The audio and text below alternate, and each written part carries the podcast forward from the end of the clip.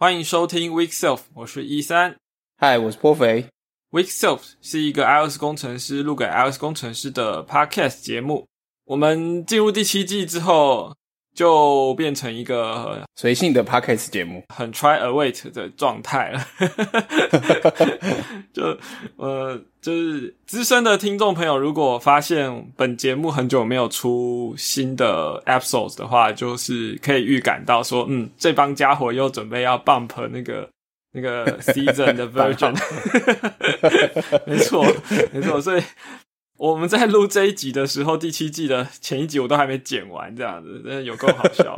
但我可以保证，那是因为那是因为我想把那一集剪好，因为我觉得那一集我们的内容很精彩。但你现在听到这里的时候，其实那你已经听到前一集了，所以我现在在讲废话。好，OK，嗯，那么我们这一集呢，呃，开场的部分我要先说明一下我们第七季的一些走向，因为上一集我们没有去讲到。就是我们呃会稍微减少一些以前的前前一季的做法，我们我们前一季都会讲一下说那个最近的开发者新闻。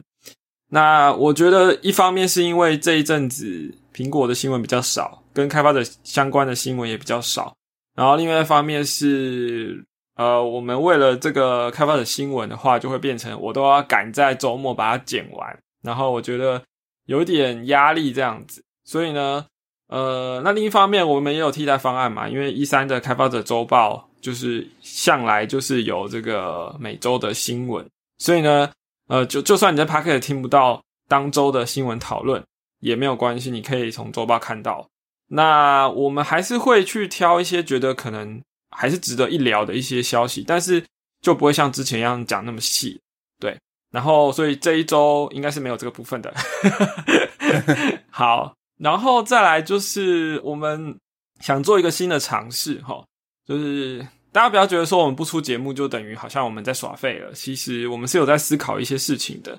那就是我跟 p o f e 都觉得，甚至巧巧，我们其实觉得说，诶，我们自己常常会去瞎聊一些事情。那有的时候是讨论是技术，有的时候讨论是一些职场生活。对，那有有时候我们就会觉得说，诶，这种讨论的氛围很好，虽然我们没有公开，但至少。在推特以外，我们自己有一个小小圈圈，然后去讨论、去去瞎聊一些东西。对，那有时候我们就会觉得说，诶，如果说我们今天想要把这个东西扩大的话，是不是有一些方法？那所以我最近就尝试着去开了一个 Discord。哦，Discord 就是其实它本来是一个作为游戏玩家的社群的一个平台，然后每个人你可以自己用。呃，加入不同的这个社群，然后在上面做文字跟语音的聊天。那它的整个界面跟架构跟呃 Slack 很像。如果因为我想 Slack 大家都很熟，所以 Discord 有很就是乍看之下很像 Slack，但是其实它的性质是不同的。因为 Slack 比较偏向工作群组，所以大家每个人在那边的行为或是我觉得心智模式吧，会比较严肃一点。对，那 Discord 的话就是。呃，虽然它是比较偏玩家群群体的性质，有有去经营社群，但我我之前就是因为我去参加了 MapCom，然后他们就是线上的研讨会，然后他是用 Discord 在做整个大家行动的这个协调哦，跟讯息的传递，我觉得那个效果也很蛮不错的，对，所以呃，我就想说我来试试看，反正 Discord 开开起来也不用钱，对吧？那所以，我们这一集的这个节目的 show note 上面会放一下我们这个 Week Self Discord 的加入的连接，然后就开放给大家自由的加入。那我现在在上面开了一些，呃，我看一下哈，我开了一些频道啦，比如说什么跟开发有关的啦，上面可能会有 iOS 的频道啦，或者 Swift 啦，Through UI 哦，或是 Mac OS 等等的，然后又。游戏的部分 是，如果你有在玩 玩不同的游戏，我们可能就分不同的游戏的频道去讨论一下。比如说，呃，最近又出了什么新作，还蛮值得一试的之类的。对，因为这毕竟我们节目当中都会聊嘛，我想说这个就是一个延伸我们在节目当中聊到的东西的一个地方哈。对，然后再就是，当然本节目的核心精神就是劝败嘛，那劝败有独立的一个专属的频道。对，那那现在全部都是空的，因为里面只有我跟 p o f e 而已。然后，可是就欢迎大家加入来试试看，因为因为老实说，我也不知道需不需要做这种社群经营，我也没有做太多预设的目的。呃，顶多就是希望得到多一点 feedback，然后跟就是我我觉得这就算是一个我们主持人跟我们的听众朋友的一起拥有的一个小空间这样子。对，那如果大家在这边有收获啊，或者是觉得这样子经营还不错的话，我们就会继续弄下去。那如果没有什么太多的人参与或是 feedback 的话呢，那最后这个东西会也也就会关掉。反正呢，我们就是一个很随性的。就是毕竟这个节目本来就兴趣 兴趣驱动嘛，对。好，嗯，对，第七季真的不演了，就是全部都随性起来了。没错，对。然后我我就我了解，或在这种我们这种需求，应该没有需要到付费的部分，对，所以应该就是大家可以自由加入才对。好，那这个就是我们这一季开头以及这一集的开场，想要跟大家讲的一些事情了。然后我们就可以很快的进入我们本周的主题喽。本周的主题是什么呢？本周的主题哦，嗯，老实说，其实最近有一些 Swift Evolution 嘛，然后其实我我们在节目当中三不五时也会抽出来聊一些嘛。那今天刚好有一些是我觉得我们都觉得说，诶，这个值得一聊的东西这样子。所以呢，今天的话题就是会跟最近的 SE 有关这样子。OK。那么大家知道，当我们要谈到 Swift Evolution 的时候的主讲者就会变成了 p r o f e 了。所以呢，现在我们就把 把时交给 p r o f e OK，好，这个反正最近最大呃大部分 Evolution 大部分的主轴都跟 Actor 之后的事情相关嘛，之后的路线相关。但有一个呃，算是这是 S e 三三五吧。它就是在主要是这个 evolution，它就是把 existential container 引入 any 这个语法。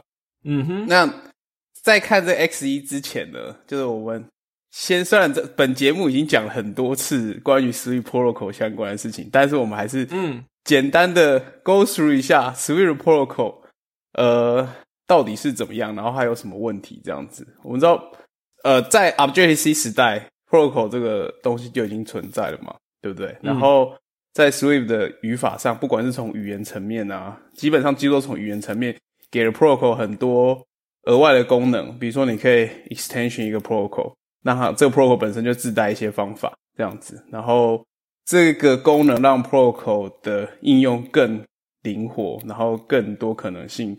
Swift 的语言本身就是用了非常非常多的 Protocol。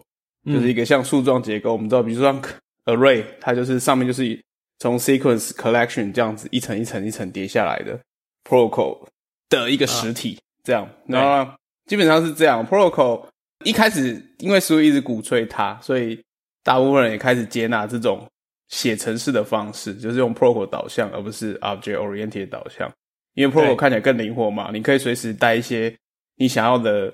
逻辑进到某个实体里面，而不用像 object，如果是要继承的话，你就可能整个祖先的业障也要一起继承下来，对吧？这个是嗯嗯最大的问题，让 protocol 能够取取胜的一个关键点。然后，但是 protocol 呢，后来我们也知道 protocol 里面有一些功能，就是说 protocol 里面可以带入 generic 的概念，比如说有 associate type，然后你可以在里面写 self。因为 protocol 我们知道它并不是一个实体，那有的时候你需要知道的是真正继承这个 protocol 实体的 type 是什么，这时候你可以用 self，那你也可以用 associate type 让 protocol 有 generic 的功能。但这件事情的发生让 protocol 这这个东西变得很复杂，为什么呢？就是要讲到 protocol 呢，就是它的另外一个实体叫做 existential container，然后这叫什么存在性容器。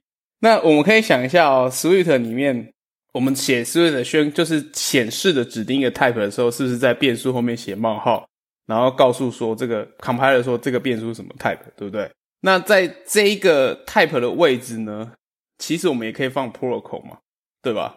其实这就是一个很难、很容易搞混的地方吧？没错，没错，没错，这就是最大的问题。这第一个，第一个当然是第一个，这个这个，因为它它其实不是一个 type，但是语法上、历史上当初的设计可能是为了比较简洁一点。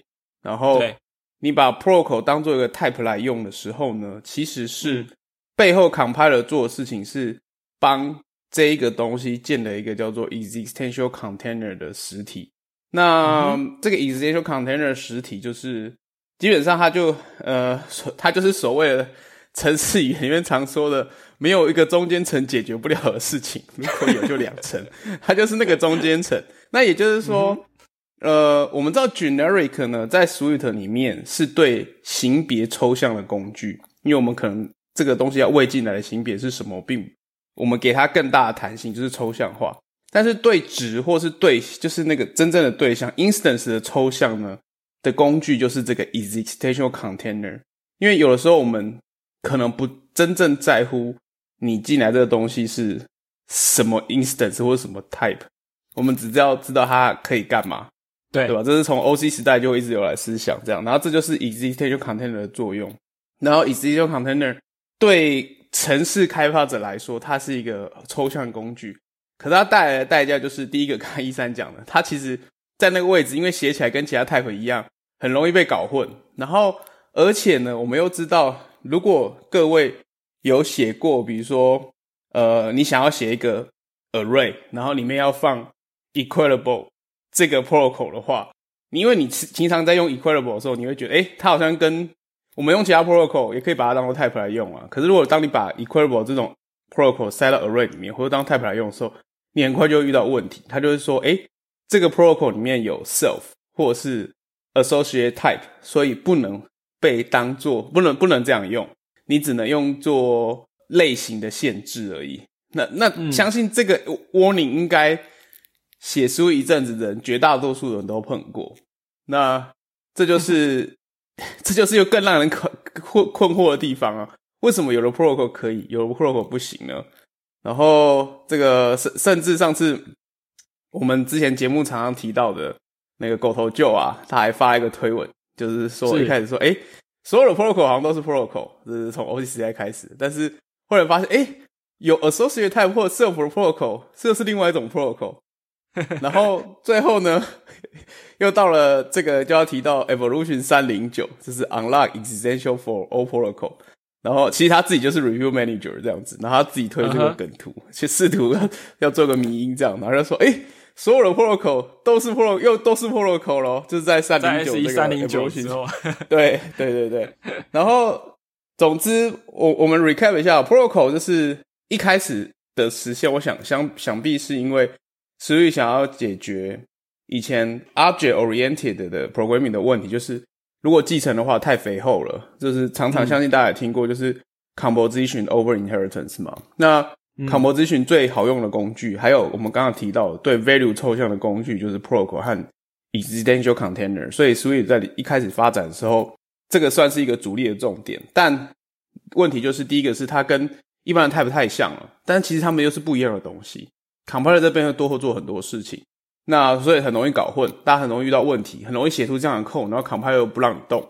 那后面也很，当然很多人想出了各种 workaround，可是实际上本质是因为是语言层面的问题，所以其实大部分的 workaround 就很难真正解决问题。比如说我举个例子好了，像 equalable array，仍然你不管怎么 workaround，你都无法写出能够很直接达到这个目的的，嗯嗯的做法。对，然后第二个就是实际上来说。呃，虽然说大部分 App 开发者不用在意，但是 Executable Container 它是一个 dynamic 的中间层。那也就是说，它必须去找你真正实体的 value 在哪里，或者真正实体的实作在哪里，这样子。然后这些你既然是 dynamic，你可以想象后面对应的这些东西一定是被要需要被 tracking 的嘛？那它一定是用 heap location 的嘛？那当然，再说一次，对 App 开发者来说，这可能不那么重要。但是如果实际上它还是有一些 cost 的，那这就是 protocol 的问题。所以呃，S 我们刚刚提到了 S 一三零九，其实就是要解决第一个，你在某些情况的时候，你没办法用 existential container，就是它就 unlock 的 potential 了。就是比如说我们刚刚讲的，有 self 原本是都不行的，但是现在在某些条件下，self 放 associated type 是可以的。老实讲，说 all protocol，可是其实仍然是有些不有些不行啦。这个我们之前稍微提过，不过因为这比较复杂，我们可以大概再快速的总结一次。就是三零九，它讲的是说，让你可以在更多情境使用这个 Existing container。这里面有两个小小的背景知识，我们可以稍微提一下。这叫做 covariant position 和 non-covariant position。就在泛型里面，covariant 是是指说你可以把比较小的型别 assign 给比较大的型别，所谓大就是它的 parent。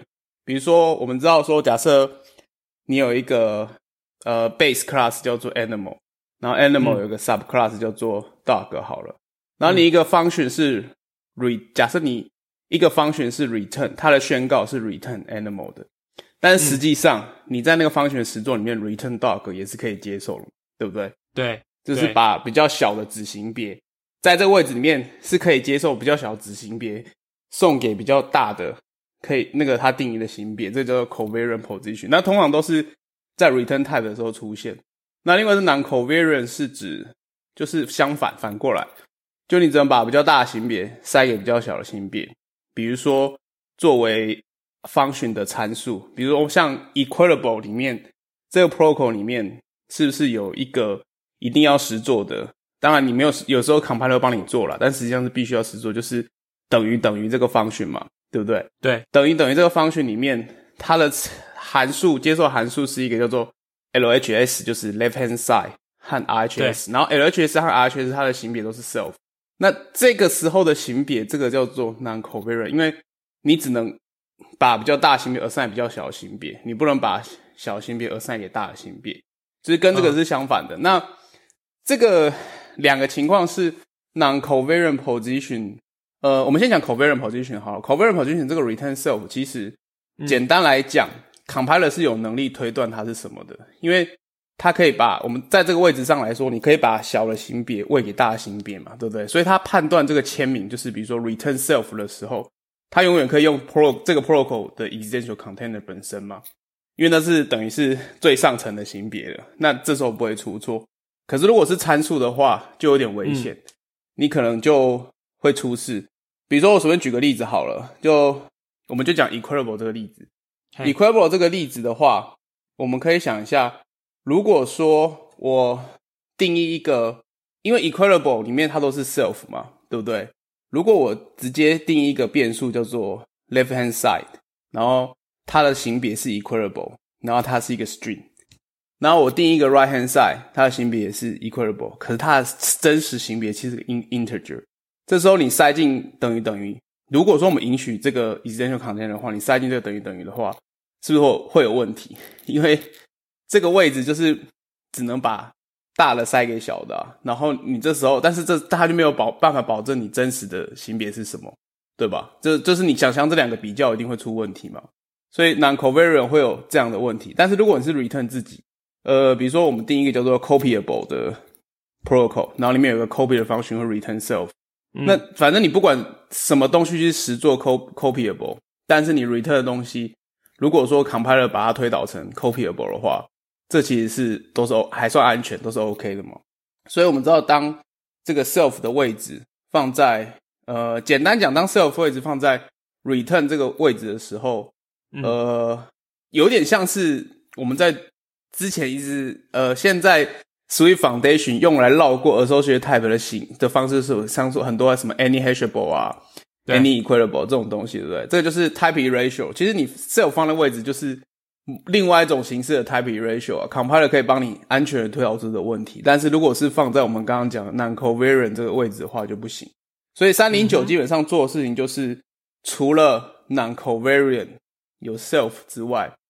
那如果说呃，self 是放在 covariant position，就是简单讲都是 return 这个位置，function 的 return 的那个位，当然还有一些其他的，详情我们会把三零九放在 show note，有兴趣也可以再看深一点这样。那嗯哼，这时候 extension container 都可以用。那 associated type 如果说 compiler 能够帮你推导出来的话，你也是可以用，它不会像以前就是禁止你这样。所以这个三零九的 protocol 呢，是解决了其中一个问题，就是让你可以在更多情境去使用，然后。这个对 source code 来说没有不会有 impact，因为本来不能用，你现在可以用，所以你写的 code 一定是新的，你没有 migration 的过程。但是三零九这件事情呢，呃，就是让大家可以写更多的 existential container 嘛，对不对？但我们仍然还有一个问题，就是一三刚刚一开始就提到了，就是它的写法跟其他的 type 太像了，然后常常会引起很多时候的混淆。那所以就出现了三三五，也就是今天的主轴，就是 any 这个语法。那其实三零九后面就有提到，未来来说可能要引进一些语法来特别显示的标注 existential container，它是跟 type 的方法是不一样，就是跟 type 的写法要分开。所以三三五就提出了这个做法，因为之中之中也讨论蛮多做法，就是在你的 protocol 前面加个 any，那这样子的话。对，如果你把它当做一个 type 的话，它就会是一个 existential container，OK，嗯，而不会是 protocol。那原本的 protocol 的写法，比如说你 confirm 一个 protocol 的写法，仍然存在嘛，对不对？对，就是以前，因为其实还有我们刚刚没有提到，但是其实 confirm protocol 写起来也很像，因为就是冒号后面加个 protocol 啊。就是我相信很多，尤其初学的或者刚开始接触的，或是甚至开始想要尝试 protocol oriented programming 的人，一定。都会撞到这些奇奇怪怪的的坑啊，然后对，所以 external container 呢就要都加 any，然后来显示的标注它。那所以以前我们几个写法就有一些变化，但在提到这些变化之前呢，我想要再先补充一个东西。这个东西我之前也常常搞混，然后也搞不清楚是什么。我我我先问一下一三一三，我你你应该有看过我们在写书里面。或是 foundation 里面，或是我们自己写 code 可能比较少，但是里面是有点 self，还有点 type，还有点 protocol 这几种用法。这几种用法你搞清楚他们之间的差异是什么？你有你有遇过困惑的时候吗？你这样一说，我突然觉得我不知道。我我其实其实我也搞混好久，一直搞搞不太清楚。就是很很多时候我在写 code 很自然，因为就是 compiler 会会会警告你嘛，然后对。然后大部分时候在 compiler 的警告之下，你都还勉强的可以完成的任务。那这件事是这样子，就是说，呃，我们之前有提过，Swift 呢，每个 type 其实有一个 type 的 type 叫做 meta type。啊哈，那 meta 就是用来描述说这个 type 是什么样子。比如说，如果是一个 struct 的话，它会 meta type 里面就包含只只是包含一个。资讯说哦，这个东西它是一个 struct，然后它里面有哪些变数，然后这个东西是一个 class，或这个东西是 object object class，然后主要是让所有的 runtime 可以去做事，能够做型别的辨识，知道它是什么。然后比如说像我们之前提过 mirror 啊这种在 runtime 的工具，就是利用 met 去查 meta data 这件事情。所以点 type 这个事情呢，是指的是。Meta type 就是 meta data 的 type，比如说 int 点 type 是指 int 的 meta data 的这个 type，它是个 type，它不是实体哦。然后点 self 的话，比如说 int 点 self，那就是指 int 的 meta type。然后 int 的 meta type 的型别是 int 点 type，有点绕口令。OK，然后这是 type 的行为，但是在 protocol 这件事情又更。不一样咯，就是非常的，就是又又变成比较复杂一点。你就是如果你用像我们，因为这个点 type 有时候其实大家会可能会在用啊，比如说，嗯，我自己举个我举个例子哈，我曾经看过用法是，比如说在做 routing 的时候，或者是做 deep link 的时候，你可能会送一些东西进来嘛，那我们可能可以根据不同的想要去的页面回一个不同的 type，然后。你可以根据这个 type 来决定说现在要走到哪，这是一种做法，对不对？那这时候你势必需要一个 type 的容器，type 的 array 或是 type 的容器，那它你就会用到点 type 这个功能，因为你需要知道它是什么 type，你要你要的东西是这个 type 的 type，而不是 type 的 instance。嗯哼，然后这是用嘛，但是 protocol 把这些事情搞得更复杂。如果你像一般的 concrete type 呢一样写着，比如说我有个 protocol 叫做 my protocol，那你买，如果你用 my protocol 点 type 的话，这时候呢，呃，因为我们很常见的做法是，比如说我叫做假设我建一个变数叫做 int meta type，然后它的性别是 int 点 type，那它的值等于 int 点 self 嘛，等于 int 点 self，这这样是 compile 过的。OK，那但是 protocol 如果你写 let protocol meta type，然后型别是 my protocol 点 type 等于 my protocol 点 self，这个会有 compile warning 哦。这个原因是因为 protocol 的 type 呢，点 type 指的是不是 protocol 这个本身的 metadata 的 type，而是实际上实做这个 protocol 的 meta type，也就是 exist existential meta type。就比如说，呃，我建我另外宣告一个 struct 叫做负，然后负去实做 confirm 我的 my protocol，那你的 my protocol 点 type 呢，会是负只负这个东西。这样子，那当然，嗯嗯嗯，最少看到就是我们刚刚讲的点 protocol，点 protocol 这个东西其实就是真正这个 protocol 自己这个 protocol 本身的 meta type，所以这三个差异在这里，然后非常的容易搞混。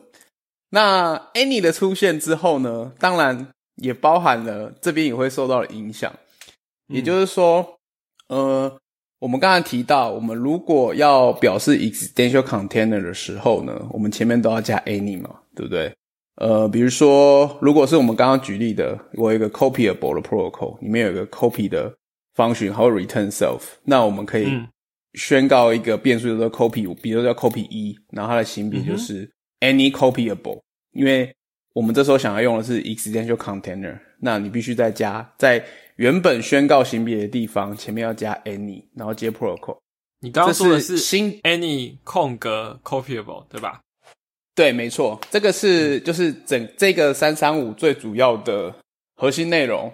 然后他们是现现在的希望是讨论，希望是说这个 Swift 六会强制让这件事发生，所以可想而知一定会有。那个 source code 的 breaking change，但嗯，这件事很好解决，因为这个东西 compiler 都知道，对对吧？所以 compiler 势必一定会有 no migration tool 让你用。那五点六开始可能就可以支援这个语法，就是让大家减轻一些，当一些比较 pioneer 的 Swift 开发者呢，就是可以减轻一些转移过程的痛苦，这样子。那但是。这个东西的写法呢，是不是会影响我们刚刚讲的？因为我们刚刚说 protocol 的点 type 和点 protocol，这还有点 self 这件事情有点复杂，对吧？那所以这里的冲击，我觉得相对大。一开始看我也看了很久，看不太懂为什么要这样写。哦，我们我们再回一次哦，protocol 点 type，哦，我们都用 my protocol 来说好了。my protocol 点 type 指的是 confirm my protocol 这个实体的 meta type，对吧？所以这个写法在这一个 evolution 下面就会变成 any 空格 my protocol 点 type，那那指的就是这一它的呃 existential container 的 type。那我们刚刚说到，如果要 protocol 自己这个 protocol 本身的 meta type 是是原本的写法是 my protocol 点 protocol 嘛，对不对？嗯嗯。那在 evolution 的改动之下，它会变成括号 any 空格 my protocol，然后右括号点 type，有点复杂。然后原本的 protocol 点 self 呢，my protocol 点 self 呢会变成括号 any 空格 my protocol 括号点 self。OK，好，那现在看一开始看会有点复杂，但他们其实有给一个说法，说听完这说明之后可能会稍微比较清楚，因为第一个是。第一个的 any 空格 my protocol 点 type 这个是 existential type 嘛？那它其实是你的所有 meta type 的呃一个集合，所有的因为所应该说所有 confirm 这一个 protocol 的 meta type 的一个 generic 啦，所以它是写成 any any 就是 essential 的意思嘛，然后空格 my protocol 点 type 就是所有 confirm my protocol 的这个 concrete type。然后的 existential，那就是所以是这样写。那 protocol 自己的 meta type 呢，可以视作是一个 singleton meta type of existential type。就是 existential type 的话，那就是你要写成 any 空格 my protocol。那因为我们说 protocol meta 是这个 any 空格 my protocol 的 singleton type，所以它括号起来点 type 这样子。所以就是以前有个有点以前多一个点 protocol 这个东西就会在此消失了，这样子，嗯，然后这个这就是最这个新的引入的语法带来了一些改变。那当然，这个 any 呢也可以用在 type alias 里面，就是你可以，比如说我们可以定义一个 type alias，就是 any protocol，它等于 any 空格 my protocol 这样子，然后嗯，你就可以直接把这个东西当做一个型别，但是因为 any 已经被定义在这个 alias 里面了，所以你在把它当行别用的时候，比如说你可以 let 一个变数 p，然后它是 p 冒号，然后 any p any protocol 这样子，那你不用再加那个 compiler 要你加的 any 小写的 any 空格这个东西，因为它已经在 alias 里面被定义这样子，然后。另外一个提案是因为，这主要是因为三零九才会让三三五赶快也要出现，因为三零九的做法会让大家开始写更多的 executable container 嘛，因为更多的场合可以用。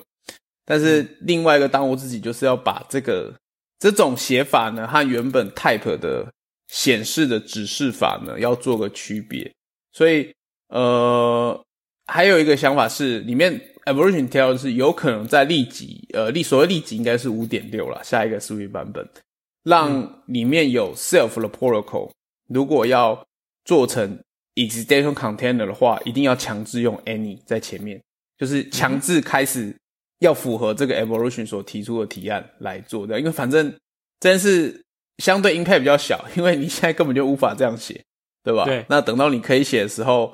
与其说你先让你可以写，然后 Swift 六再强制你再买贵一次的话，不如就是现在引入的时候就让你强制就要写了。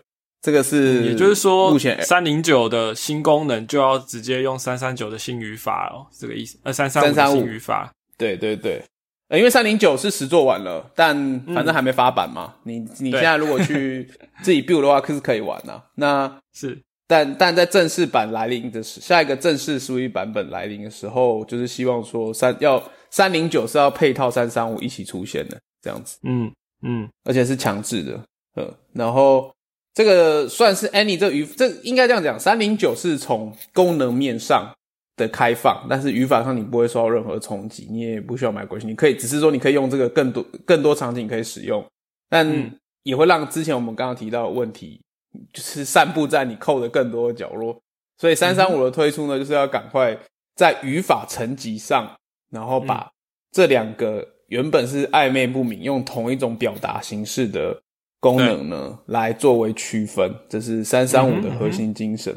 那当然，这个衍生到一些特别我们用了很久的场景，就是 any 和 any object 啊。那我们知道 any 其实是一个 protocol，那 any 就是在 Swift 里面。最大，应该说最老、最上层的一个 executable container，因为它就是一个空的 protocol 嘛，你任何东西都是 confirm 这个 any 这个 protocol，所以任何东西都可以变成 any。那所以 any 和 any object，any object 也是有点类似这个形式的存在。像如果大家有用过 any class 这个这个字的话，这个词的话，它的定义其实是 any class 就是 any object 点 type。那所以说。呃，有一个在考虑的提案，但这不是提案的正式内容，这只是其他的地方。就是 any 和 any object 是不是可以用另外一种形式来表示，然后更符合现在这个 any 小写的 any 空格了这种，因为他们本身也是 protocol 嘛。嗯哼，他们想要把另外一个提案是把 any 改成 any 空格 value，然后 any object 改成 any 空格 object，但这件事情仍然在讨论啊，因为第一个是好处是。这个语法的一致性，反正你只要是 executable container 都是长这样。那 any 当然是对应到呃 Swift 很常用的 some，对不对？那嗯，你就可以很清楚知道我们在操作是一个 protocol 的对象的 executable container。但不过这个会带来更大范围的 source code 的冲击，因因为很相信已经 any object 已经很久了，那也势必存在各个专案的各个角落。呃，那这个可能是在现早期的思维可能不管了，像二到三这种阶段，反正你就是改性。但现在可能没办法这么霸道，必须考虑一下整个生态系下面大家的心情，这样。所以这个只是讨论就会讨论，但因为 any 和 any object 本身已经有他们的特殊地位存在，大家就很习惯了，所以不改好像也还好。嗯啊，那也有人提案曾经说，那你这个 external container 的写法，现在写法是小写的 any 空格加 protocol，那是不是可以改成大写的开头的 any，然后像泛型一样的那个括号，就是小于，然后再把 protocol 当做泛型的参数，然后的写法，然后再大于这样子。但这个也不错，但是不过这主要是因为它跟 generic 好像又容易搞混。那毕竟他们是不同的东西，所以。要做一些分别，所以目前的大致上看起来已经是呃，现在是 active review 的阶段了。那大看起来大致上也会往这个方向走过去。这样，那其他未来一些可能性就是说，是不是可以对 existing container 做 extension？现在是做不了的嘛？现在的话，你必须呃，你只能比如说，如果你要 extension 一个 collection 的话，你是不是后面一定要加一限制？比如说 where，然后对 element 是吧？比如说等于 int，然后你才能对这种情况做 extension。这样，那当这语法出现的时候，这件事可能会是不是可以更简单？因为其实还有另外一些相关的非正式的提案，有在呃把这个刚刚讲的条件是变得更简单。也就是比如说，我们常常要在 extension 一些有 associate type 的 protocol 的时候，我们常常一定后面一定要写 where 嘛，就是它的 associate，因为我们必须指明这个 associate type 是什么，对吧？那另外一个走向也是说，让这个写法跟 generic 写法更像。比如说，我们可以直接像 collection 好了，collection 里面的 associate type 就是 element 嘛，对不对？collection 它让你定义 element 是什么，它没有做很严，它是一个 generic 的 parameter。那我们要写的时候，就像我刚刚讲，你必须 extension collection where。然后 element 等于 int，那我们是不是也有可能变成就是直接 extension collection，然后括号，然后 int 这样子？因为我们知道 collection 里面 element associate type 就只有一个，那你直接让 compiler 去推导这件事情，这也是一个未来可能发生更简洁的写法，这样子。对啊。不过这都是相关的讨论啊。那当然，我觉得这个事情是，呃，这事情老实讲，我觉得还是蛮容易搞混的。比如说，我觉得最最最大的障碍应该是我我们刚刚稍微解释过的点 self 点 type 点 protocol 这三个不同嘛。那他现在让这个统一起来，可是统一起来，我觉得第一眼看真的还是不太了解，说 为什么 essential type 是 any 空格 p 点 type，然后 protocol 本身是括号 any p 点 type，然后而且这里还有一个更神奇的地方，也就是说，如果说你今天是用一个 function 好了，嗯呃，然后。function 接受是一个 essential container，那比如说我要一，就我们刚刚讲 copyable 好了的的概念，那我们假设我们写一个 function 叫做 copy，那它接受个参数 argument 叫 x，那 x 是 any copyable，哦，然后你这时候 x，如果你在那个 function 式中边打 x 点 type 的话，你会拿到的是 existential container 的 meta type，而不是 protocol 这个。以前在看起来会觉得很。奇怪啦，那现在它这样搭一统之后，可能是要让这件事情更清楚可知这样子，嗯哼，但但我我觉得这个，所以我觉得在这边来说，还是蛮容易令刚接触的人混淆的，就是可能要很先清楚知道，因为我觉得一开始的写法让大家很没有意识到。哦，原来我们在用 protocol 的时候，其实有两种不同的情境，一个是我们宣告或者 confirm 一个 protocol，然后一个是使用的是一个 container。那现在要把这件事严格做出区分，但一开始用的时候，我觉得大家就不会去特别注意到所谓这个 container 是什么，它或它需要存在，因为你不需要知道嘛，写法都一样，然后你看起来好像也 OK，然后有一些偶尔会有一些奇怪的限制，但是 compiler 会警告你。嗯，但我觉得心智模型上要先把这个 container 意识到它是真实的存在，它为什么存在，然后才会比较搞懂说，那为什么我们这个 S 一三三五这要在里面引入 any 这件事情，然后它的带来的影响是，就我们刚刚讨论的地方，为什么是个影响？我觉得要先对 container 这东西是心智上要知道，哦，有一个东西在那边，那它一般的 protocol 宣告和一般的物件是不一样的。嗯嗯嗯嗯。对，这就是今天主要内容。好，破费，我问你一个问题哦，请说。今天讲的东西会写成一篇文章吗？好，写写写。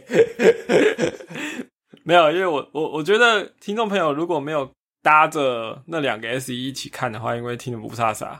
然后我刚才也是很努力的在跟，然后大概有一点印象了，而且我之前还先有有先看过，所以呢，我觉得可能还势必要有一个文字版的。对啊，我也觉得，我刚刚讲的时候也觉得想那些城市好绕口。不过我我觉得我我最后给个简单的这两个 protocol 简单的总结啦，也就是说，呃，反正最重要的前提就是我们在 Swift 里面写 protocol 的时候。其实会有两种场景，一个是我们要讲它是个 protocol，一个是我们要把这个 protocol 变成一个 container，然后塞给某个变数来用。OK，然后这件事情就会引发问题，因为太容易搞混了，而且对变后者变成 container 的时候，某些场景不能用。对，OK，那三零九这个 unlock extension container to all protocol 就是让不能用的场景变少，就是你你可以更更肆无忌惮的使用。但另外问题就是说，这两个场合其实是很不同的，但放在一起很容易被搞混，也很容易出错，也容易撞到限制。那三零九让这件事情可能会更严重，所以三三五呢，就是从语法上根本的区分这两个不同。总结大概是这样子啦，嗯，然后做法就是加入一个 any，嘿，这是三零九和三三五简单的版本，我觉得这样应该是比较清楚的。可以啊，我觉得你这个结论我在听的过程中是可以理解的。对，是的，这就是总之三零九三三五。我们好了，我尽量生一篇文章。如果节目剪完前我生得出来，我们就会放在 show note 里。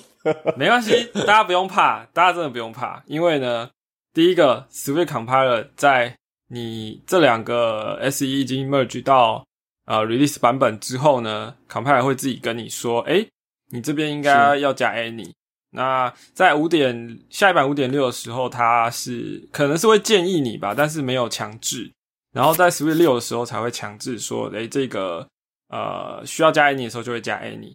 那你也你也不用太担心说，呃关键字记不起来，因为只多了一个。对，你要你要担心的应应该是。你以前没有把这两个分清楚的情况下，你就已经用了这么久了。那现在他强迫你要加关键字的时候，在某些情况下，你就势必要去学习说这两个到底有什么不同。哦，也就是说，我们之前都浑浑噩噩的啦，那我们现在要正真正去面对它了。但是那个东西，你其实也也很有可能以前你就遇过问题，然后现在只是帮你更清楚标示说，哎，我这两个使用场景的不同。那呃，让你更有机会去分清楚这样子。嗯，没错。好，那我们今天的主题在这里就可以告一个段落了，对吧？那我们对的，要不要进入我们的劝败话题了？真主题，对，真主题来了。好，那这礼拜应该说这一集吧，这个时间点刚好是这个 The Game Awards 二零二一的颁奖典礼之后了。哦，也就是说，游戏界全球的游戏界最大的奖项嘛，TGA，嗯哼，刚结束颁奖。那这个奖项里面有很多的游戏，我们在过去的一年，应该说二零二一这一年有都有提到过，在我们的节目里面，我们有谈过好几个。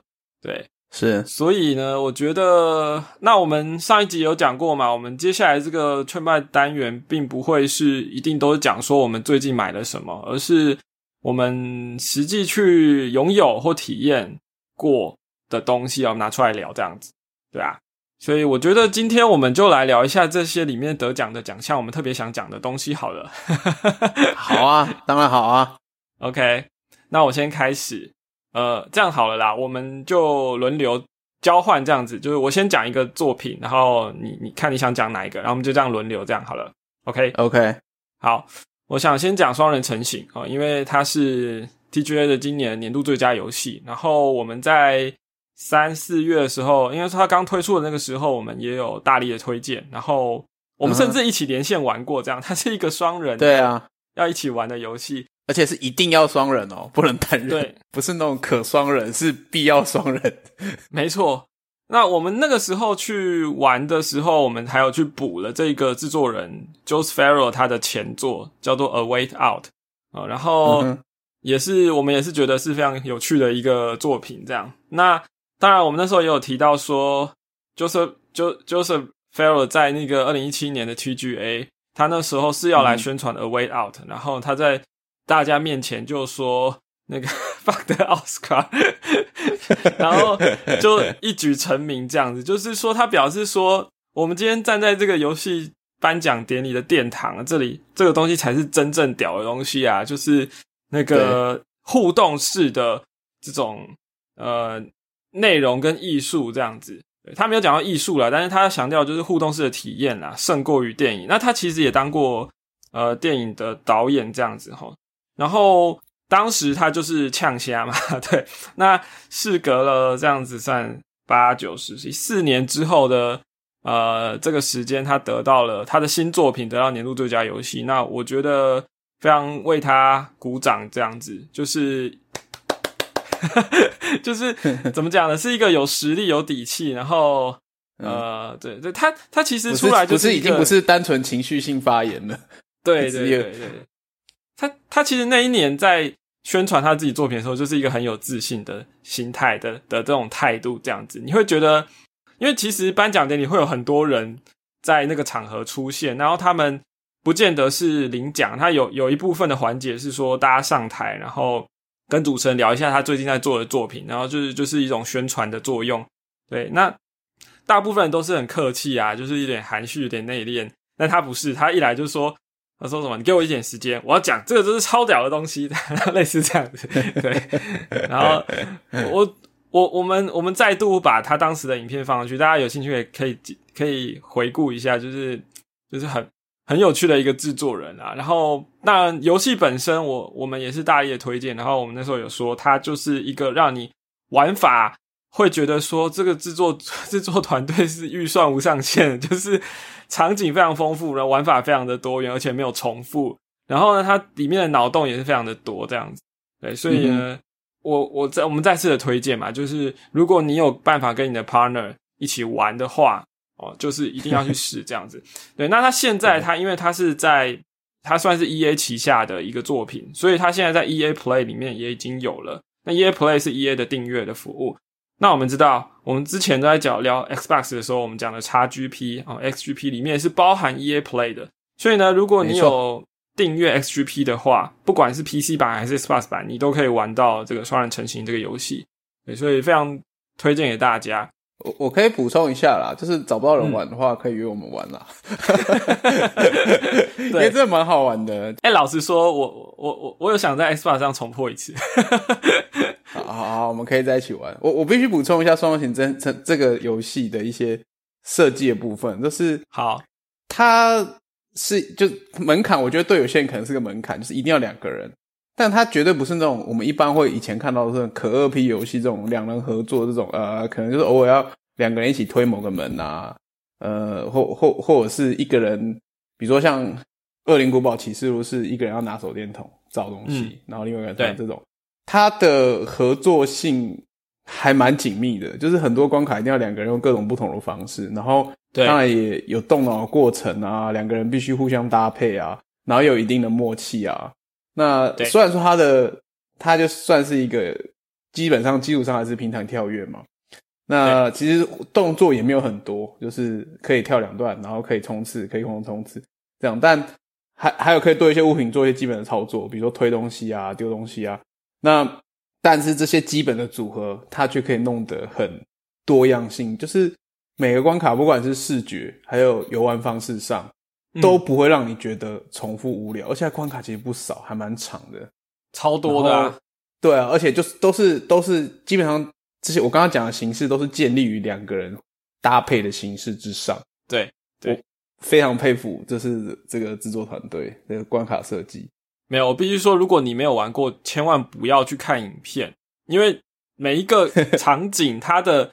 怎么解都是乐趣，你去看了你就不好玩了。对，而而且就就是刚刚讲是游戏动作操作还有玩法部分，然后就是一三刚好说他觉得他预算无上限嘛，就是因为他有很多的不同的关卡，都不同场景，而且他从那个场景刚出来的时候，我真的深深觉得他果果不会是电影界进来的的人，就是你可以感受到运镜场法是电影常见，当你走到一个新环境，然后会就是展示那个环境，一口气展示那环境的开阔和壮丽，或者那个环境的特色，让你很快就可以感受到那个环境所带给你的强烈情绪。它每个关卡的转换这件事都做的，我觉得非常之好，就是那个运镜的手法很棒。对，然后每个关卡的设计也是非常的不一样，然后各种地形、各种季节，然后搭配上他们每对应那些环境有不同的玩法，嗯，真的很棒，非常值得推荐。这它是最佳游戏，真的是当之无愧。没错。好，我我再讲一个游戏好了。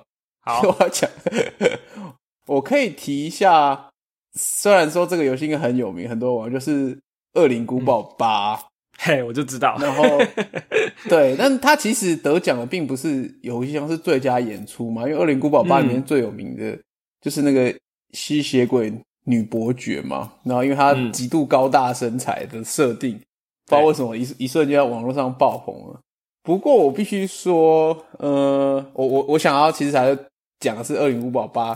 游玩部分啊，我觉得期从期待来说是一个很成功的找回恶灵古堡本原汁原味本质的那种，就是恐惧、密室恐惧，然后或者是阴暗恐惧，就是压力压迫感非常强烈的恐怖游戏。然后我觉得八里面呢，呃，我我我可以理解八为什么没有得奖，但是我比如说八的娱乐性，我认为是非常非常非常高的。嗯，那只是说娱乐性高。呃，跟奖项所期待的可能是不一样的东西，就像就就像这个可能曾经也发生在电影奥斯卡奖嘛，一个商业娱乐电影要拿奖都是不容易的。那我所谓娱乐性高，是因为它其实第一个是它主线走完时间其实真的不长，然后你可以很快的去享受很多东西。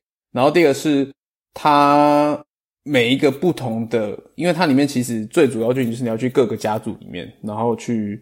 每个家族的领地，然后嗯嗯执行任务这件事情，但是巧妙就是他这样的设计，它在每个家族领地里面都把呃以往的恶灵古堡所出现的，因为恶灵古堡在三四五六代之后就开始有一些不说好听是不一样的场次，但是有人抱怨的是那游戏上的本质已经完全变掉了，但是它在八代里面就是巧妙的糅合了以前这些各代大家所喜欢的。一些特色，然后放在不同家族的领地里面，所以你每到不同家族玩法都会不太一样。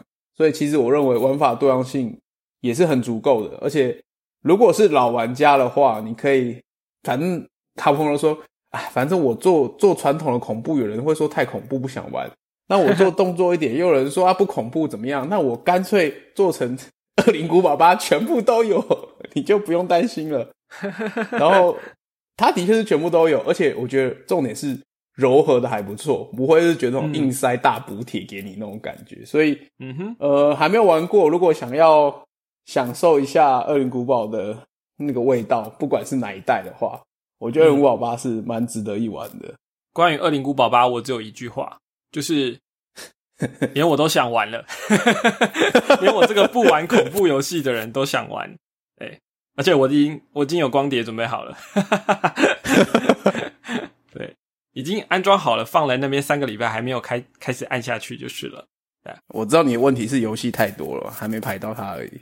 Q 太，我觉得这是一个 值得期待的游戏，所以我可以放后面一点。没问题。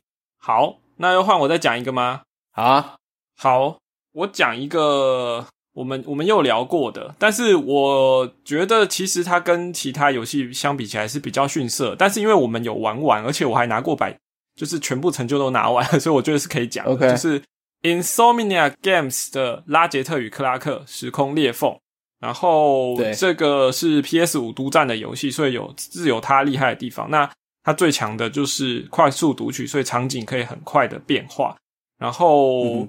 视觉效果也非常丰富。那它今年的入围的奖项有，呃，最佳游戏、最佳游戏导演、最佳美术指导、最佳音效设计、最佳动作冒险游戏、辅助功能创新。然后呢，没有一个得奖。对啊，可惜。对，就是很入围很多，但是呢，就是没有。那这一个应该是 Sony 今年的最大的，就就是拼到最前面的游戏了，但是。没有得任何一个奖，那为什么没有得？哎，等一下，Sony 还有另外一个啦，就是 Returnal 哦，那个我等下再讲。哦，对，OK。那为什么这个奖这个游戏没有得呢？我觉得啦，它整体来说，你是玩起来是很有趣、很很刺激，然后也很视觉丰富这样子。可是它本质上的玩玩法其实跟前作没有太大的差别。它的前一代我有在 PS 上面玩过，所以它等于是一个升级过了、升级过画面跟场景哦，然后再加上高速读取跟 PS 五手把的触控的感受哦，还有自适应扳机的效果。但是在玩法上并没有创新，所以我觉得这可能是他没有办法今年得到奖项的一个重大原因。这样对，但是如果你有 PS 五的话，我还是很推荐你去买来玩这样子，因为它毕竟你可以感受到 PS 五的特色的其中之一个好作品。嗯嗯，没错，它就是它也是，我觉得它跟刚刚我讲二零国八蛮类似，它娱乐性真的非常高。然后就是医生刚刚说的嘛，不管是视觉啊、读取速度啊、手把震动这些，我觉得它就是一个会让你可以 have a good time 的游戏，绝对可以 have a good time。但就是跟奖项要的东西，其实还是有一些方向不不太一样啦。但不管如何，这这个我也非常推，觉得是值得一玩的游戏了。嗯，可以让你有个很快乐的周末，因为也不长啊，老实讲。对啊。但如果你说这个游戏值不值得你为了它去买 PS 五，我就不会同意了。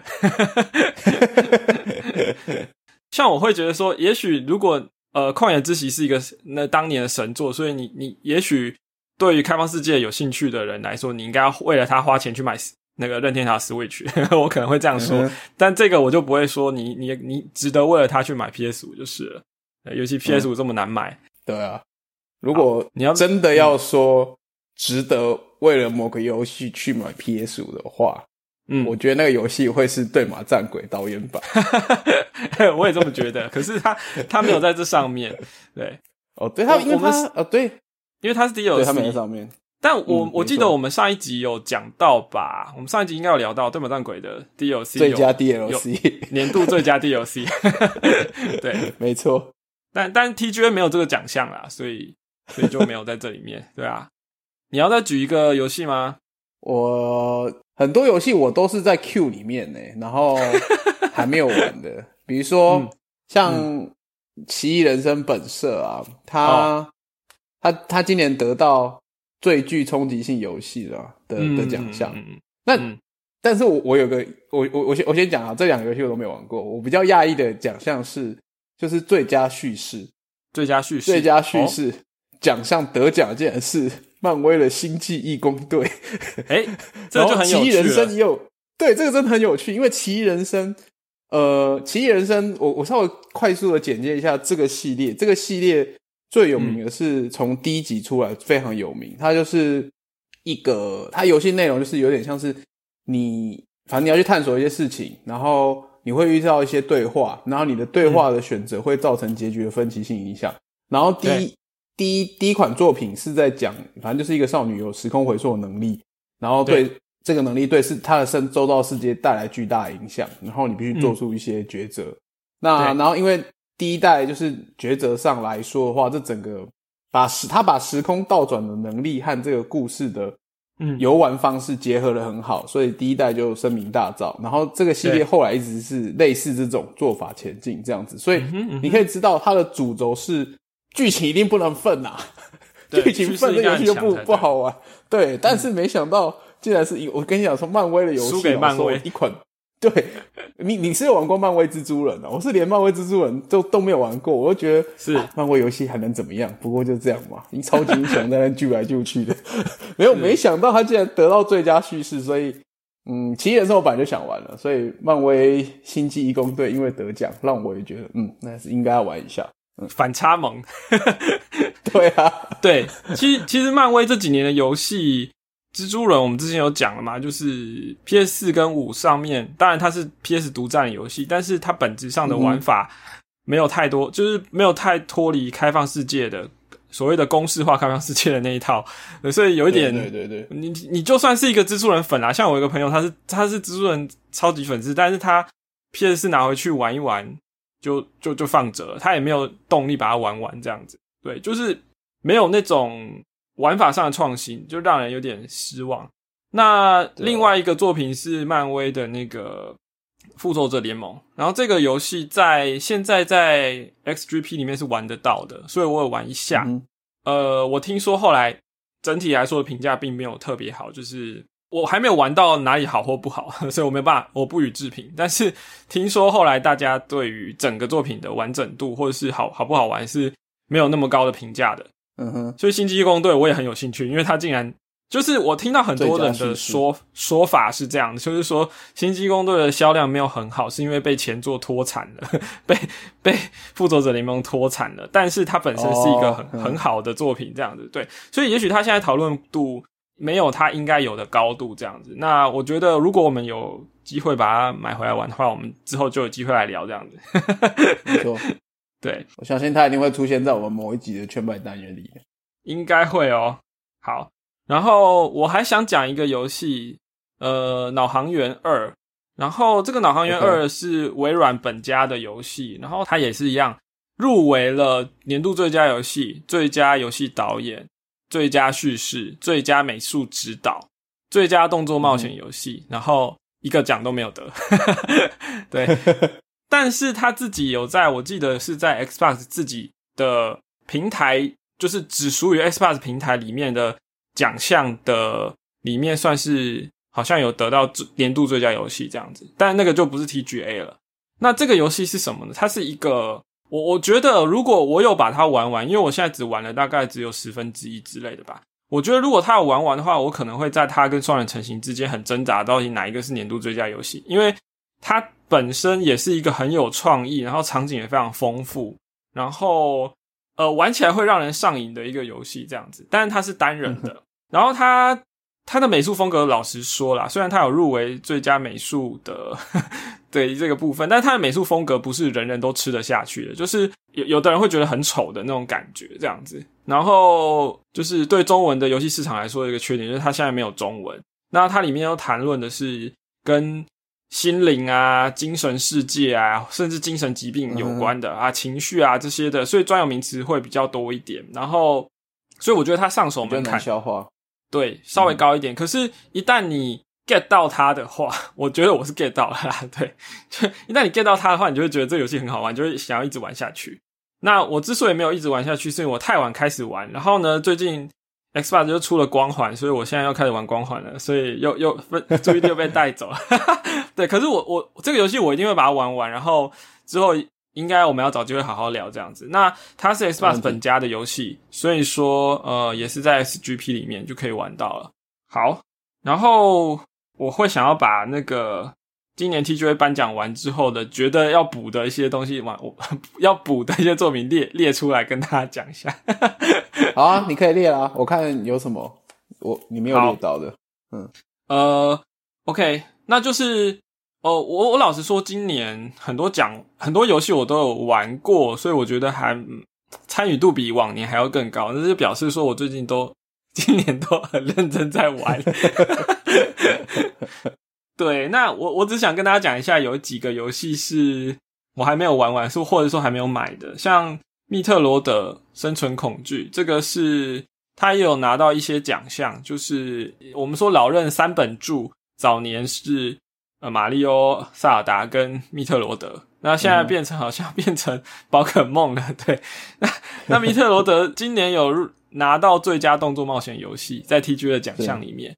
对，那我们之前节目有聊过，那因为我还没有玩完，所以呢，呃，就玩完之后再多聊。然后再来，我觉得我要补的游戏有一个叫做《地狱之刃》，虽然说它今年不在奖项，因为这不是今年游戏，但是今年有《地狱之刃二》的预告片，然后看起来非常厉害，真的超强，就是那种看了游戏内容。然后你以为它是预告片，其实它是游戏内容这样子。然后，所以它的前一代我打算要有空要回去玩，虽然它是也是偏恐怖的。然后大家说它是一个精神病模拟器这样子，对。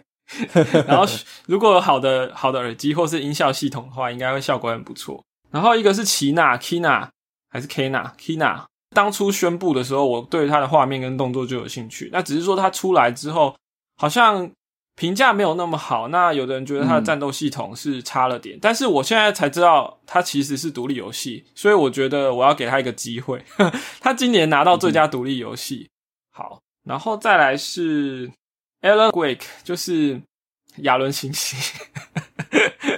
阿伦西西，对，这个游戏是一个老游戏，它也不是今年的作品，只是它今年也是放出了二代的呃预告，所以呢，我觉得一代它啊，那它一代今年有做重置，所以呢，我觉得啊，Perfect 其实有私下推荐我要玩，所以呢，我觉得这也列入我的口袋名单了。好，对，然后再来是两个目前在 PS 上独占的，一个是 Returnal，一个是 Deathloop，那这两个游戏。Returnal 叫做死亡 死亡回归，你看我差点讲错，死亡回归。然后 Death Loop 是死亡循环。Returnal 是 SIE 旗下，就是 Sony 本家的工作室制作的。然后呢，它它也用到了一些 PS 五的一些特色的机制哦，硬硬体方面的这样子。所以我觉得应该要给个机会，就是有空要去玩它。但是，但也许是等它之后特价再玩，再买来玩。然后。他今年拿到什么奖呢？好像我看一下，啊最佳动作游戏。对，最佳动作游戏。刚刚讲密特罗是最佳动作冒险，动作冒险差别在哪？其实我 不太确定在哪，我忘不在。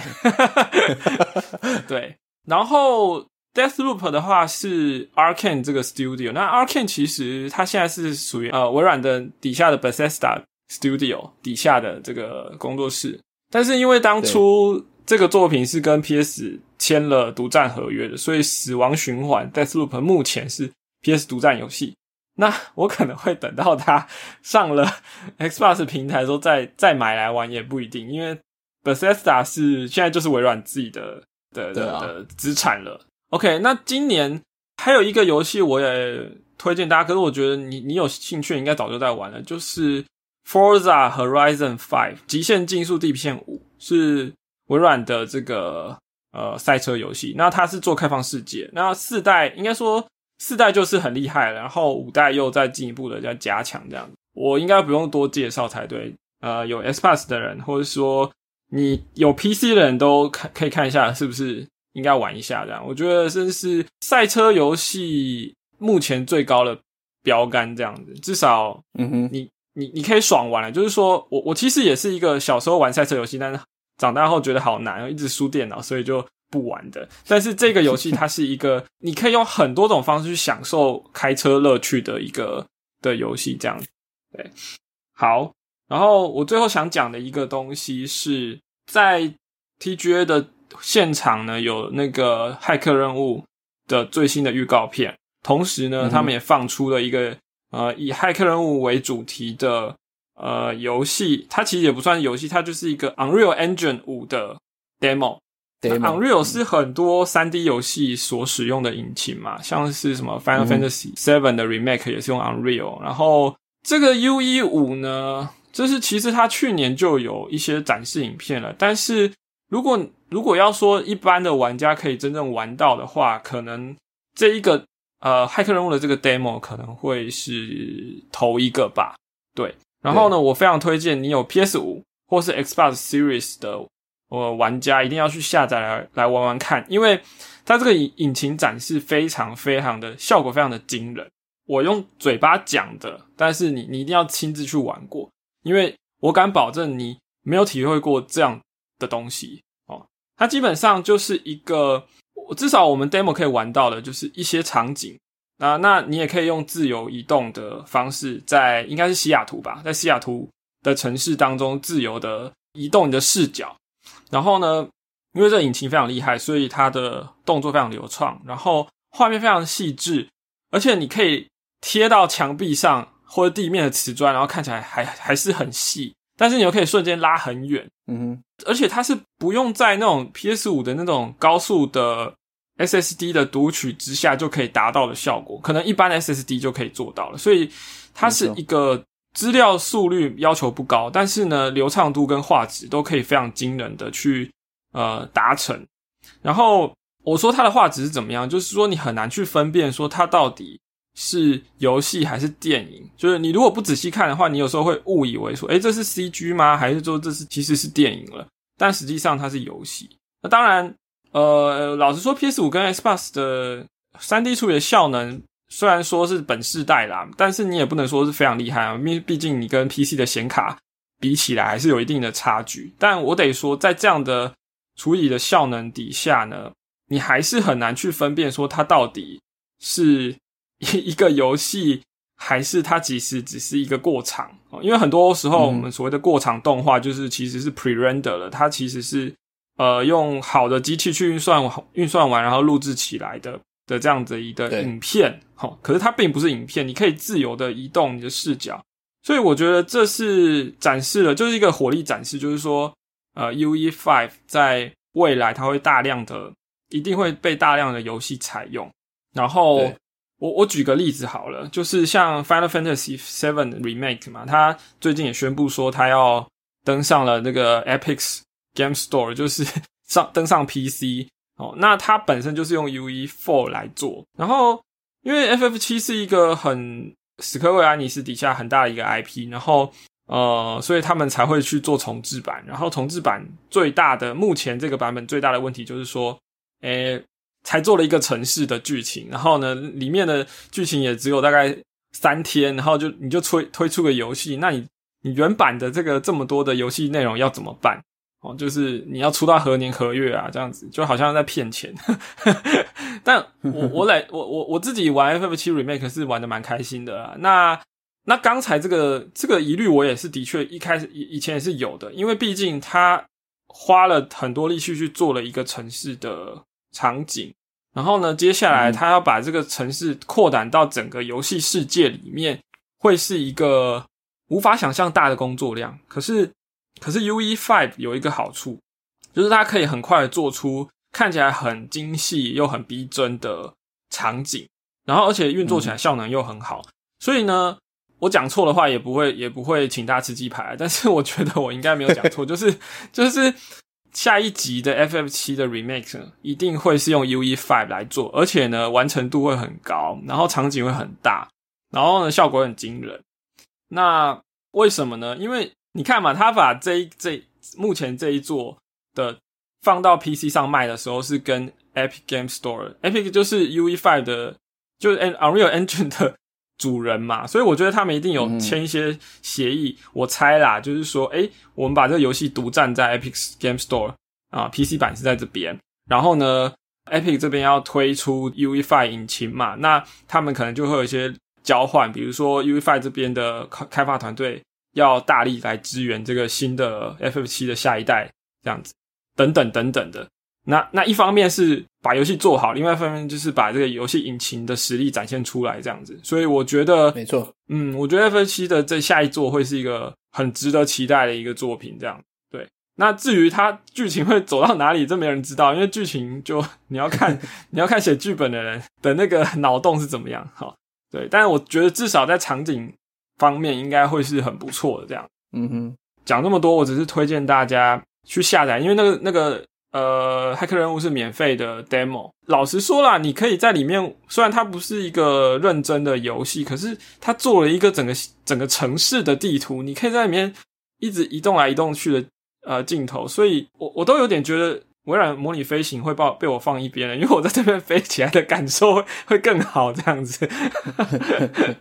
这个我可以补充一下，U E Five，U E Five 其实也推出一年多了嘛，然后快两诶一年多了哦，对，一年一年半以上了。然后对，所以我们现在在看到一个稍微可以玩，就是《骇客人物》这一个 demo 嘛，真正游戏也还没有。据说之前中国沸沸扬扬那个《悟空黑神话》好像也是用 U E Five 来打造，有一些 gameplay 画面试出看起来还不错。那反正 U E Five 是两个重点，两个就是跟刚刚一三提到很逼真的重，第一个是。UFI 有一个新的，他们称为虚拟化的维多边形几何系统，对，叫做 Nine Nanite，我不太会念 N A N I T E。特色是它可以非常快，它可以快到一秒钟处理几十亿个三角形。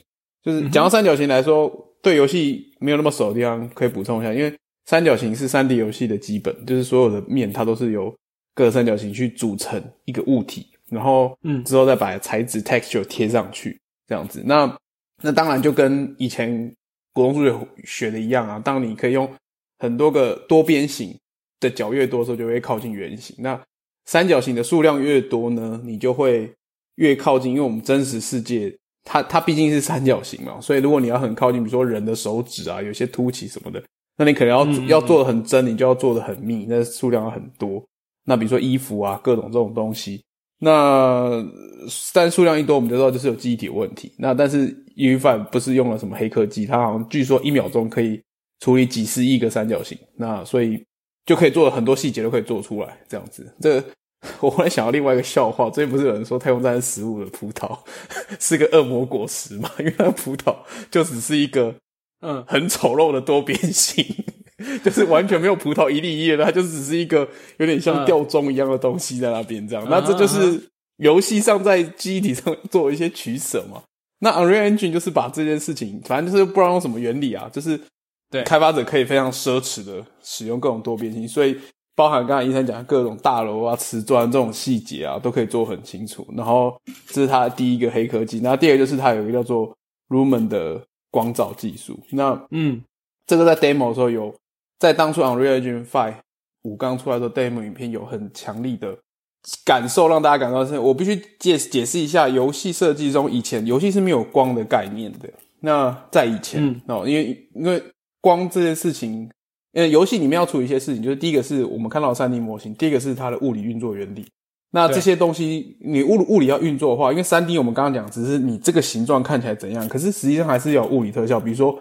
人撞到东西，硬的东西和软的东西反应又不一样。那这个每个粒子间都要计算，那这计算想必对现在的电脑科技来说也是很庞大的计算量。所以说，像光这种东西就更难琢磨。所以以前光其实是不应该说游戏里面其实是没有光，有点像是用贴的。就是他说哦，我们现在这边照一道光来，它就是贴一个比较亮的亮面在上面，这样子。所以对游戏设计难题来说，比如说像镜子，以前那镜子就是游戏。当然，大作我们不讲，但是小作的话会很讨厌镜子这种东西，因为 镜子就是光学物理原理产生的嘛。那实际上根本游戏没有光的物理原理的概念的存在，我们是用贴的啊。所以镜子，尤其是人在镜子里面移动的时候，做不好很容易被看出破绽。对，那但是 Unreal Engine 五里面提了那个光照系统，就是它就是直接把这个光照的物理特性呢带进去里面。那嗯，它有点提供像间接照明那种效果，就是说哦，我可以，然后你也可以调光的角度，然后就是对我我讲最常见的就是光追这个技术出现之前啊，就是你如果去玩的话，游游戏你会发现，比如说我们知道瓷砖很亮的时候会有倒影，但是游戏里面绝对会避免这件事的出现，你就会觉得哎，这个瓷砖特别亮而已，然后糊糊的。那但是当光锥出现之后，你会发现光源会跟着动，那这个就是不容很以前来说很不容易做的事情。那反正 Unreal Engine 从视觉上给大家最大的冲击，第一个是它可以高速的处理超多三角形，就是可以让你的形状做的很像真实世界里观察形状。然后第二就是它有很强烈的光照效果，可以让你对更多的光源的运动产生集成，会让你觉得跟真实世界更像啊。所以你刚才说它比微软飞还要强，就是我觉得这两个就是最主要的因素啊，就是嗯真更真实的形状，然后。更靠近我们自然世界对光源运动的认知。那没错。总之，我对 U E 五的未来也是非常期待。希望大家游戏可以做快一点，让我们赶快玩。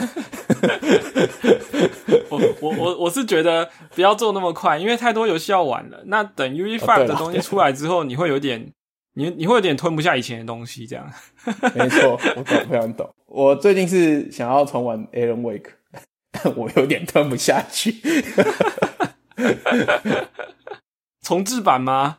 对对，就是有有一点，还是有一点觉得呃呃呃吞不带，因为《Alan Wake》是一个嗯以光为主轴的游戏。那我们刚才讲到光在游戏里面的曾以前的困境嘛，那你现在看过这些超厉害的光的照？虽然说我当初玩《Alan Wake》的时候，是他刚出的时候，十年前了吧？嗯，那时候觉得哦，《Alan Wake》真的很赞，那种黑暗中的光影真的很赞。现在就觉得呃。这个在干嘛？露馅了，看破手脚了。对，就啊，这由由奢入俭难呐。对啊，对啊，所以我才会说，就是如果是那种时下的什么三 D 大作啊，然后能玩就早点玩，因为可能可能过两年之后，你就会发现这些东西都会被你看破手脚这样。没错，对。那那个真的很夸张，因为你你知道，我们以前在对于游戏的印象就是材质这个东西是很容易看破的，就是你靠近一点看，你就会知道说，诶，它这个东西就是其实就是贴图，然后贴图还有点糊这样子。对对啊，那可是 UV5 的东西是你贴到很近的时候，你会觉得，诶，怎么会有这种呃细节到这种程度？但是你远远的跟拉近的这一瞬间，好像也是。很流畅的转换，它到底怎么做到？你就很难理解。那那一种大脑的认知就会觉得说，这个东西好像是好像是真的，因为它它跟你以前体验过的那种游戏的视角这样子瞬间拉近拉远的那种体验是不同的。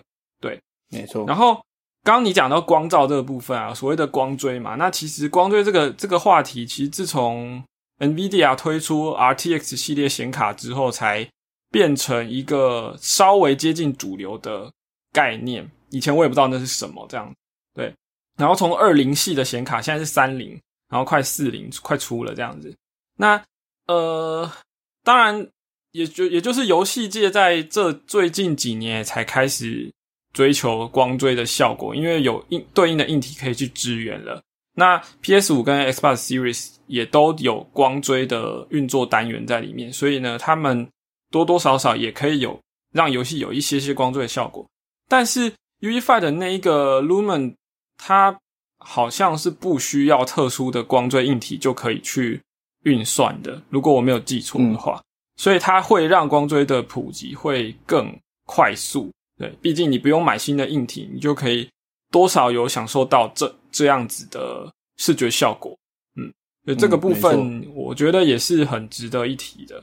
嗯，然后 Unreal 的这个引擎就叫 Unreal 嘛，所以。他当初就是一个呃，强调虚拟跟现实之间那种呃呃，我我应该这样讲啦，就是 Unreal 这个当初这个名词用在这个引擎的名称上，应该就是要去强调说它很真实，好，然后在在每一个时代走在前面，就是让你觉得说它的那个视觉效果看起来好像真的，当然。随着时间过去，你就会觉得，哎，这个其实还是有破绽这样子。但我觉得至少现在 U E Five 又又达到一个新的高度这样子。对，那对，在在那个 Matrix 的游戏呃展示游戏里面，呢，进入李维毕竟他是主角嘛，他有出来，然后他又说，二十年前我们拍了第一集的 Matrix 的时候，就就其实背后就是在探索虚虚假跟真实之间了。然后呢，他说在这这二十年当中。呃，人类的技术发展，能，让很多虚拟的东西看起来越来越真实。然后今天这个展示呢，就会你你你就会去思考说，到底什么是真的？这样对。那对以前我们是在电影去体验，但是呢，现在你可以在互动式的游戏去体验。那现在呢，很多人。玩过之后，就是拜托华纳以及旗下的工作室，或者说可以外包怎么样？不管怎么样，就是能不能做一个真的 Matrix 的游戏这样？对我，那我觉得有有做到这个程度，其实就表示说，这引擎或者说这个作品，即使它只是一个活力展示，也都算是很成功了。对，这可以说是我 TGA 今年最大惊喜之一吧。嗯嗯，没错，我相信。不管是云玩或是真的玩的人，是真的玩感受性更强烈。但对，总之我觉得玩完后，你的内心的疑问就是这个引擎成功的。对，那你内心一定会疑问，都会说 Is this real？然后他就跟你说 No，this is unreal。玩梗。OK，好了，是差也差不多了。我们正式的把劝败单元做成了一个主题，聊的时间比 前面还要多。没错，好吧，那快乐时光总是特别快，又到时候说拜拜。好，喜欢我们节目朋友呢，请加入我们的 Discord，连接呢我们就放在 Show Note 里面。那我们官网是 weekself 点 dev，从这个网址你会看到我们今天讨论的各种主题。然后，毕竟我们今天讲的东西在技术方面也是蛮多的名词。然后，如果你要很认真研究的话，也是要看很多资料的，所以我们在上面会补充说明。然后我们的劝败话题列出的游戏呢，嗯，我们也会一个一个列上去了。所以你有兴趣的话，就可以哪些作品应该要玩的，应该来补一下。然后我们 Discord 可以好好聊一聊。对，我们可以 Discord 可以聊天这样子。好，那就谢谢大家，我们今天就到这边了，拜拜，拜拜。